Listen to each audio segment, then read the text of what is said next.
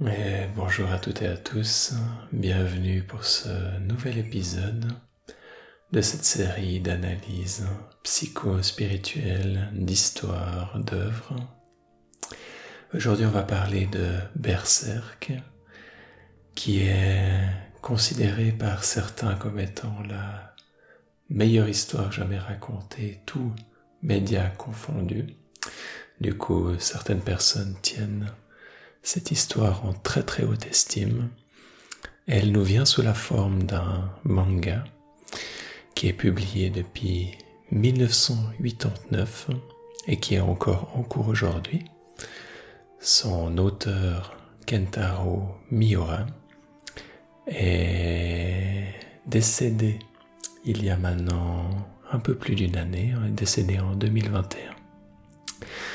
Et son ami d'enfance est en train euh, récemment à commencer à reprendre l'histoire elle-même. Donc c'est une histoire qui n'est pas terminée.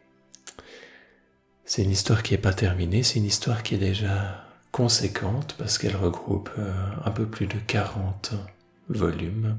Pour ceux qui n'ont pas trop l'habitude de lire des mangas, ça représente une grande quantité de, de, matériel. En gros, vous en avez pour, euh, vous en avez pour pas mal d'heures avant de, de pouvoir en, en, faire le tour.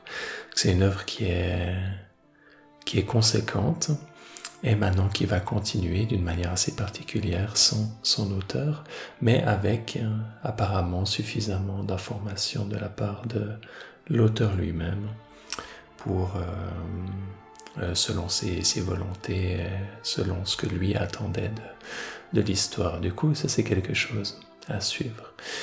Moi, ce que je voulais vous parler, c'était de la richesse de cette histoire, de ses aspects psychologiques et de ses aspects spirituels. Il y a énormément, énormément de, de ces aspects qui sont traités dans dans ce, dans ce manga. Du coup, je, je referai peut-être d'autres épisodes par la suite pour traiter d'autres aspects. Ici, je vais faire juste une approche assez, assez générale pour que vous puissiez déjà comprendre si vous avez jamais entendu parler de cette, de cette œuvre. Je, quand je vais, quand je vais en parler, je vais à certains moments parler de certains points clés de l'intrigue. Du coup, si vous préférez ne pas les entendre, vous êtes, euh, vous êtes prévenus euh, pour la suite. Du coup, euh, à peu près pour les, le tout début, le tout début de l'histoire, les, trois premiers, les trois premiers tomes, on n'a pas la, la partie la plus, la plus intéressante qui nous est mise en avant et on va nous, on va nous présenter un personnage assez, assez sombre et pas vraiment les éléments pour encore comprendre, euh, pour encore comprendre sa détresse. Même s'il y a certains, certains aspects qui vont être, qui vont commencer à être mis en avant. Dans l'histoire, on va suivre le personnage de, de Guts, euh, qui va avoir toute, euh, qui va avoir une marque maudite et qui va en gros être attaqué chaque nuit par euh, diverses hordes de, de monstres démons et, et, compagnie. Donc il a une vie qui est très sombre. C'est un manga qui va toucher autant à des aspects sombres que autant à des aspects très beaux et très élevés. Donc il va, il va pas se, se limiter. Et donc c'est pour un public averti. Il y a des, des scènes et des représentations visuelles qui sont très difficiles à digérer. Euh, surtout une qui est vers le, à peu près vers le tome 13, qui est assez connue dans le manga, euh, qui s'appelle L'éclipse et qui justement nous présente un des passages traumatiques de la vie de Guts, qui nous explique un peu pourquoi il est, il est aussi, comment il est, euh, pourquoi il est comme il est dans les, dans les premiers, dans les premiers tomes, et pourquoi il a cette, cette marque euh, maudite également. C'est vraiment une œuvre qui va explorer les traumas d'une manière assez unique. C'est vraiment une œuvre euh, qui va aller dans les sentiments d'impuissance, de désespoir, d'horreur qui sont liés au, traumatisme et à quelque part à certaines des pires choses qu'on peut imaginer là dehors qui puissent euh, qui euh, qui arriver à, quelqu'un mais qui sont des, des sentiments et des, des émotions qui sont courantes de, de vivre et même d'avoir à l'intérieur de soi, même si on a vécu des choses qui peuvent être euh, dix fois moins pires ou sembler dix fois moins pires que le, que le personnage principal. Euh, ça va vraiment nous, confronter à nos propres zones d'ombre. Et du coup, c'est aussi pour ça que c'est quelque chose qui est, important, vraiment de mon point de vue, de lire d'une manière euh, thérapeutique à petite dose et de prendre le temps de méditer et de pouvoir digérer euh, tout ce qui se passe à l'intérieur de ça et de ne pas être submergé par cette, cette, cette noirceur, par ce côté, ce côté dense, ce côté sombre. Du coup, un mot de, de prudence pour les personnes qui s'engagent dans cette, dans cette œuvre malgré tout, le message général qui est véhiculé là-dehors, c'est que ce personnage de Guts, malgré ces situations dans lesquelles il est plongé, qui peuvent être désespérantes, il peut y avoir ce sentiment d'impuissance, va constamment continuer à aller de l'avant et euh, bon, dans, en l'occurrence dans le, dans le manga à travers le, le combat et le combat à l'épée, euh, va continuer de, de se battre et continuer de continuer d'avancer. Et on voit le contraste avec euh, avec d'autres personnages qui tendent à tomber dans le dans le désespoir dès qu'il y a des choses euh, moitié moins graves qui leur euh, qui leur arrivent et tandis que le personnage principal continue continue d'avancer a toujours a toujours cette cette lueur d'espoir. Et ça, c'est magnifiquement mis en avant dans une, euh, dans une partie du, du récit où il va y avoir une personne qui vient d'un, d'un côté religieux, il va y avoir un, un, aspect assez négatif de la, de la religion qui va être, qui va être mis en avant et euh, justement cette, euh, ce personnage religieux qui, qui s'appelle euh, Farnèse, en français son nom, euh, et qui va justement être, euh, être mis en confrontation avec certains aspects difficiles. Et elle, elle, va voir à ce moment-là à quel point c'est difficile d'aller de, de l'avant elle va être motivée justement le personnage de Guts, notre protagoniste, qui est un personnage d'une complexité extraordinaire. On va nous présenter aussi ses côtés, ses côtés sombres, ses traumas et notamment la bête qui va avoir à l'intérieur de lui, qui va sortir des fois sous forme de rage et qui va apprendre à maîtriser avec le temps. Ici, on n'a pas une approche naïve type Walt Disney qu'on résout un traumatisme en un claquement de doigts, même si des fois il peut y avoir euh, il peut réellement y avoir des guérisons de traumatisme qui peuvent arriver euh, très rapidement. Euh, c'est pas pour euh, pour enlever cette cette possibilité là et dire que c'est toujours naïf, mais il va aussi y avoir des traumatismes qui prennent du temps à aller à travers. On va avoir également une, une quête de ce personnage principal de Guts de trouver sa place. Et ça, elle va être mise en avant euh, dans les tomes, qu'est-ce que c'est quelque chose comme euh, 4 à, à, 13 ou 14, je sais plus exactement, où il va y avoir une sorte de, de flashback de son, de son passé et on va nous montrer qui s'appelle, c'est un arc narratif qui s'appelle l'âge d'or, et on va nous montrer sa relation avec l'antagoniste principal de cette œuvre, qui est aussi un personnage extraordinaire qui s'appelle Griffith. Et euh, Griffiths euh, va incarner la personne qui veut atteindre ses objectifs coûte que coûte. Donc, la personne qui est capable de sacrifier ses amis, sacrifier sa famille, tout sacrifier euh, pour pouvoir euh, pour pouvoir aller de l'avant et accomplir ses objectifs.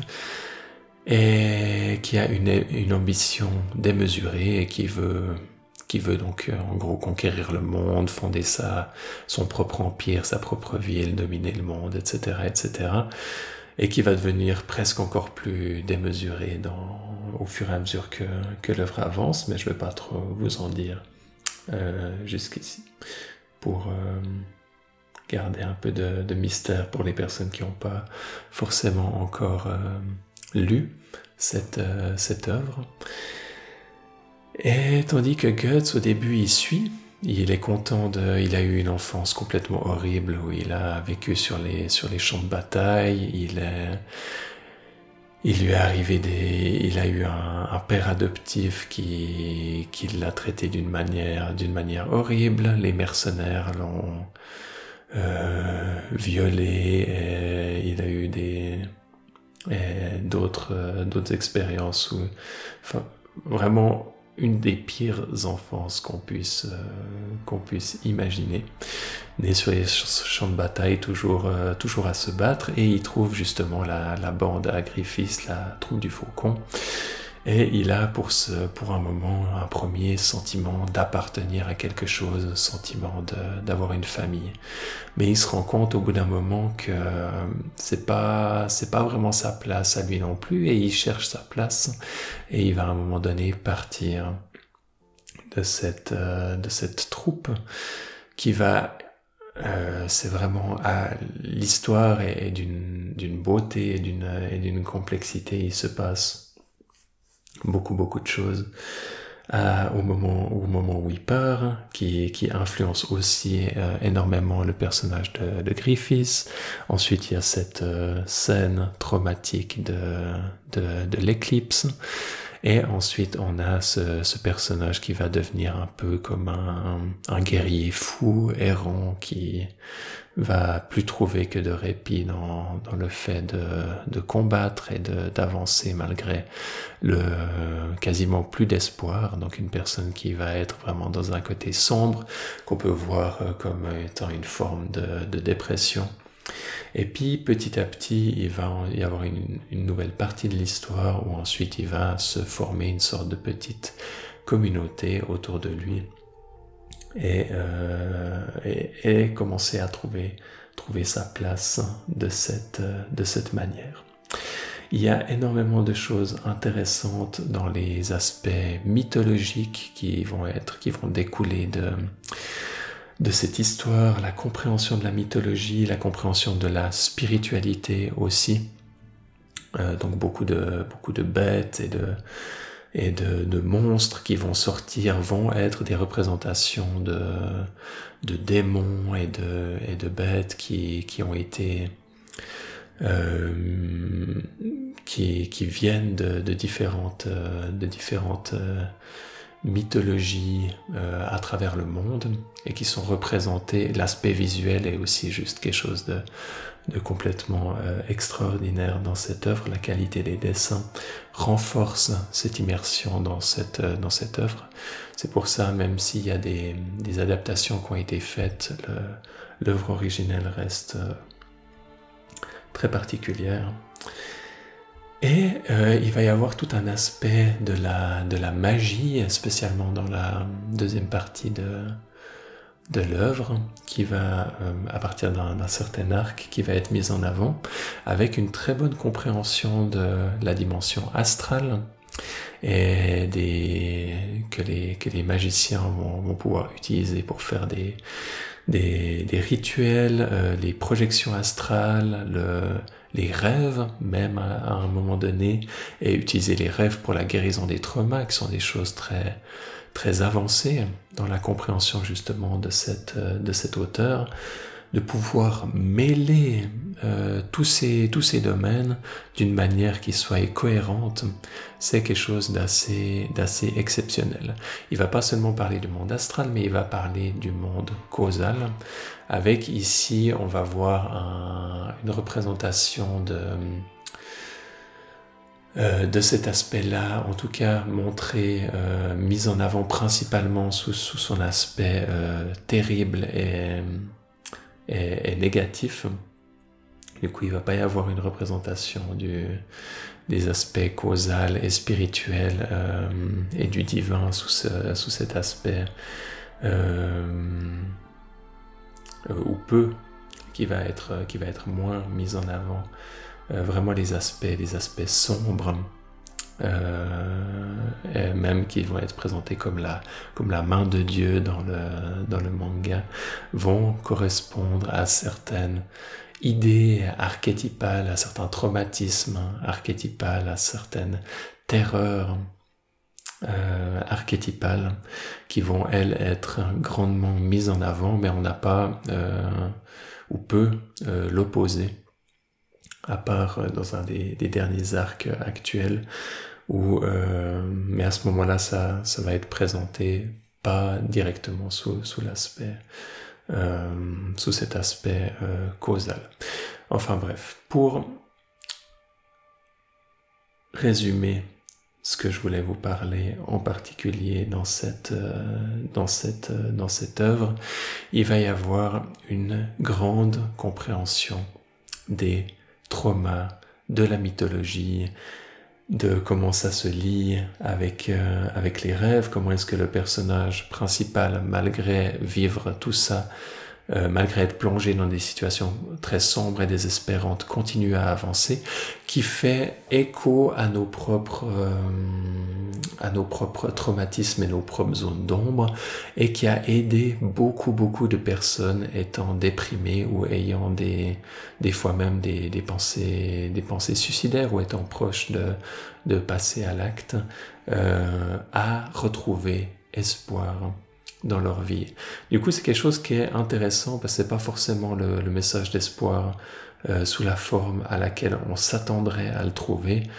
Euh, parce qu'il va y avoir justement cette, euh, cette approche très, très sombre qui va pas avoir peur d'aller dans ces côtés sombres et qui va faire ça d'une manière très bien, d'une manière très harmonieuse, d'une manière très mature. Les personnages sont, sont pas parfaits, les personnages ont des défauts, le héros a ses, a ses, ses défauts, c'est pas, euh, et, et le, le, le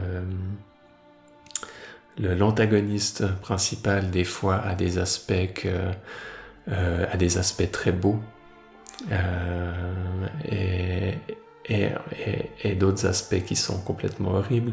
Du coup, les choses sont pas noires et blanches. Il y a beaucoup, beaucoup de nuances qui sont, qui sont apportées.